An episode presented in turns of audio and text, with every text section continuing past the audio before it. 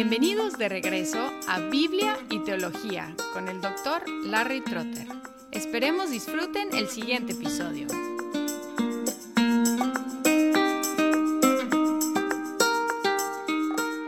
Hola y bienvenidos a Biblia y Teología, en el cual estamos en una serie sobre los pactos. Estamos llamando esta serie Entre Dios y su pueblo porque estamos enfocándonos en las relaciones que Dios estableció con su pueblo por medio de los pactos. Hemos hablado del pacto de obras que Dios instituyó con Adán y su descendencia y luego el pacto de preservación que Dios instituyó con Noé el pacto de preservación siendo la primera instancia del pacto de gracia. Y seguimos en el tema del pacto de gracia. Y el siguiente pacto es el pacto que Dios hizo con Abraham. Y podemos llamar este pacto el pacto de promesa. Y encontramos que en Génesis capítulo 12 Dios dio grandes promesas a Adán. Dice así, y el Señor dijo a Abraham, Vete de tu tierra, de entre tus parientes y de la casa de tu padre, a la tierra que yo te mostraré. Haré de ti una nación grande, y te bendeciré, y engrandeceré tu nombre, y serás bendición. Bendeciré a los que te bendigan, y al que te maldiga maldeciré. Y en ti serán benditas todas las familias de la tierra. Así Dios declaró estas promesas a Abraham, prometiendo hacerlo una gran nación, darle un nombre muy grande y hacerle una bendición para todas las naciones. Más adelante, en el capítulo 13, él agregaría que iba a darle una tierra para poseer, una herencia para él y para su posteridad. 25 años después del llamamiento inicial, Dios había hecho a Abraham rico y poderoso, sin embargo, todavía vivía como nómada en un territorio muchas veces hostil, donde no tenía ni siquiera un metro cuadrado de terreno. Dios le reaseguró que Él era su escudo en el capítulo 15 de Génesis, dice, después de estas cosas, y aquí un lapso de 25 años, después de estas cosas, la palabra del Señor vino a Abraham en visión, diciendo, no temas, Abraham, yo soy un escudo para ti, tu recompensa será muy grande. Pero Abraham seguía con un gran problema, todavía no tenía hijo y parecía ser un gran problema para el cumplimiento de las promesas de Dios. En Génesis 15.2 Abraham presentó este problema a Dios. Y Abraham dijo, Oh Señor Dios, ¿qué me darás, puesto que yo estoy sin hijos, y el heredero de mi casa es Eliezer de Damasco? Dijo además Abraham, He aquí, no me has dado descendencia, y uno nacido en mi casa es mi heredero. Cuando esta palabra que describe la condición de estar sin hijos aparece en tres otras instancias en el Antiguo Testamento, siempre es una maldición divina, la cual parece ser lo opuesto a las promesas extravagantes que Dios le había dado a Abraham. Para reiterar su promesa y para animar la fe de Abraham, Dios utilizó una lección de la naturaleza y seguimos leyendo en el versículo 4 de capítulo 15, dice, pero he aquí que la palabra del Señor vino a él diciendo, tu heredero no será éste, sino uno que saldrá de tus entrañas, él será tu heredero. Lo llevó fuera y le dijo, ahora mira al cielo y cuenta las estrellas, si te es posible contarlas. Y le dijo, así será tu descendencia. Y además en el capítulo 13, 16, él comparó su descendencia a los granos de polvo en la tierra, más que las estrellas del cielo y más que el polvo de la tierra. Y ahora tenemos la respuesta de Abraham. En el versículo 6 dice, y Abraham creyó en el Señor, y él se lo reconoció por justicia. Abraham había entendido bien que lo que Dios le había dado fue una promesa. y él entendió que la respuesta correcta a una promesa es creerla. Y dice aquí que él creyó a Dios. El resultado de su creer a Dios fue que Dios lo contó como justo delante de él, es decir, en una relación justa con Dios. En el Nuevo Testamento, Pablo citó este versículo dos veces para demostrar que la única forma de estar en una relación correcta o justa con Dios es por medio de la fe en Jesucristo. Primero Romanos 4, 3 al 5, Pablo escribió, Porque, ¿qué dice la Escritura? Y creyó Abraham a Dios, y le fue contado por justicia.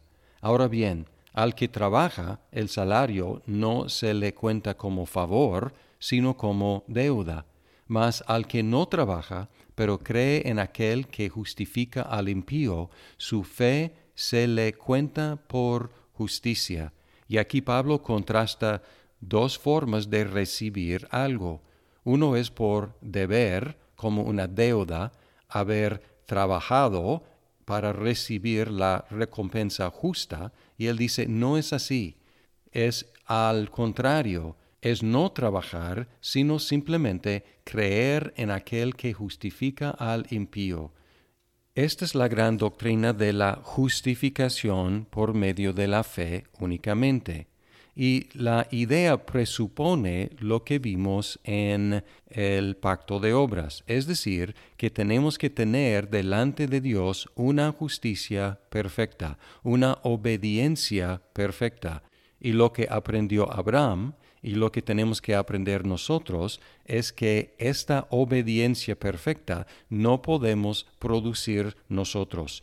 Por lo tanto, tenemos que recibir esa obediencia de Cristo, esa justicia de Cristo como regalo y recibirla por medio de la fe. Pablo también en Gálatas 3:6 cita este texto de nuevo y dice, Así Abraham creyó a Dios y le fue contado como justicia. Y luego explica que los que somos de la fe en Jesucristo somos hijos de Abraham siendo judíos o siendo no judíos, o sea, gentiles, los que creemos en Jesucristo somos los hijos de Abraham. Por consiguiente, sabed que los que son de fe, estos son hijos de Abraham. Regresando a Génesis 15, encontramos que después de creer, Abraham pidió una señal. Y esta petición no fue la misma que pedir una señal para creer, porque Abraham ya había creído, pero pidió una señal para confirmar la promesa de Dios en la cual ya había creído. Lo que Dios hizo para darle una señal fue instruirlo preparar para una ceremonia de cortar animales a la mitad y poner las mitades una enfrente de la otra. En Génesis 15, 9, y él respondió, Tráeme una novilla de tres años, una cabra de tres años, un carnero de tres años, una tórtola y un pichón. Él le trajo todos estos y los partió por la mitad, y puso cada mitad enfrente de la otra, mas no partió las aves. Aquí no se explica esta ceremonia. Sin embargo, tenemos una explicación posterior en Jeremías 34, 18 al 20. Dice, y entregaré a los hombres que han transgredido mi pacto, que no han cumplido las palabras del pacto que hicieron delante de mí, cuando cortaron en dos el becerro y pasaron entre los pedazos a los oficiales de Judá y a los oficiales de Jerusalén, a los oficiales de la corte, a los sacerdotes y a todo el pueblo de la tierra que pasaron entre los pedazos del becerro, y los entregaré en manos de sus enemigos y en manos de los que buscan su vida. Sus cadáveres servirán de comida para las aves del cielo y para las bestias de la tierra. Y aunque no tenemos en Génesis la explicación de la ceremonia, parece ser algo muy similar, Y podemos entender de la explicación en Jeremías que al hacer un pacto, las partes pasaron por en medio de los animales, como una automaldición si ellos no cumplieran su parte del pacto. Y por lo tanto Dios está diciendo, ustedes los oficiales de Judá, ustedes pasaron por medio de los animales, pero no cumplieron su parte del pacto. Por lo tanto, según las condiciones que ustedes mismos aceptaron al pasar por los animales, ustedes van a ser cortados y matados. Regresando a Génesis 15, lo que esperaríamos sería que Abraham pasara por medio de los animales, pero encontramos algo muy diferente.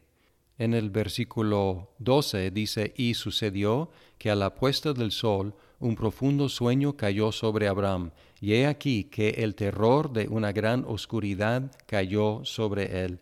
Y bajando al versículo 17 dice, y aconteció que cuando el sol ya se había puesto, hubo densas tinieblas, y he aquí, apareció un horno humeante y una antorcha de fuego que pasó por entre las mitades de los animales. Y cuando vemos en el resto del Antiguo Testamento, encontramos que estos símbolos de fuego y de humo representan la presencia de Dios. Entonces, ¿qué pasó aquí? En lugar de pedir o exigir que Abraham pasara por medio de los animales partidos, Dios simbólicamente pasó por en medio de los animales partidos. Y si estamos entendiendo correctamente el símbolo de esta ceremonia, Dios estaba poniéndose bajo la pena de muerte si él fallara en cumplir con sus promesas.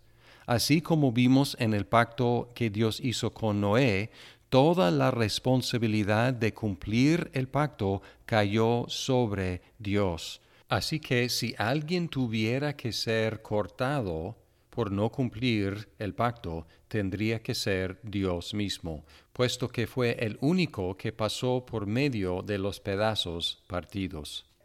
Esta es una idea muy curiosa. ¿Cómo puede Dios fallar en cumplir con su promesa?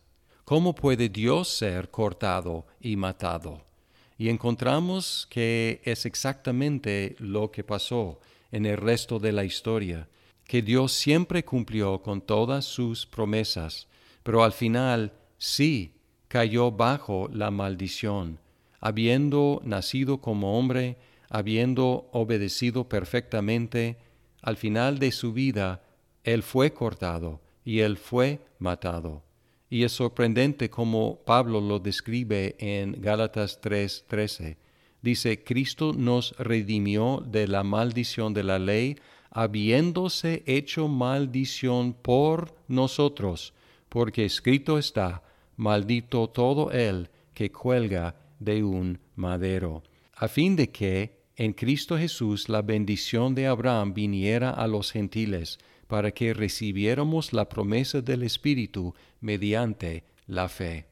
Aquí podemos ver cómo hasta la fecha está cumpliéndose la promesa de Dios a Abraham de bendecir todas las naciones en su descendencia, por medio de Jesucristo, quien cumplió y quien recibió la maldición como si fuera un transgresor.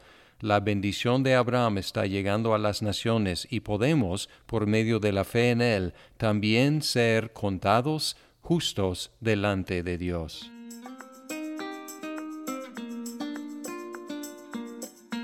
Muchas gracias por escuchar este episodio de Biblia y Teología. Esperamos que el programa sea de provecho para su vida. Hasta pronto.